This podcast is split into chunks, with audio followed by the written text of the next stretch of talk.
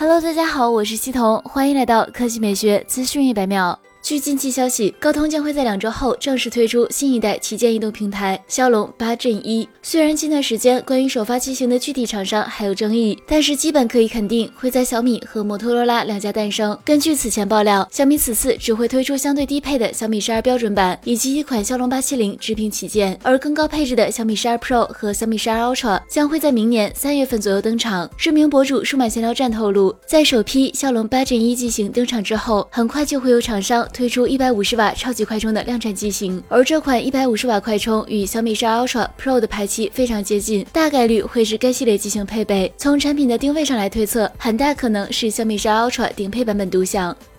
来看第二条新闻，苹果今日宣布，将从 iPhone 十二与 iPhone 十三开始，面向个人消费者提供零件、工具与维修手册，谓之自助维修计划。该计划将允许顾客获得 Apple 原装零件与工具，自行修理设备。自助维修计划将从明年初开始在美国率先启动，并在2022年或更晚推广到其他国家。顾客将与超过500家 Apple 授权服务商和2800家独立维修服务提供商一样，获取这些零件、工具和手册。苹果计划初始阶段。将集中于最常需要维修的部件，如 iPhone 显示屏、电池和摄像头。其他部件的自助维修则在明年晚些时候开放。好了，以上就是本期科技美学资讯每秒的全部内容，我们明天再见。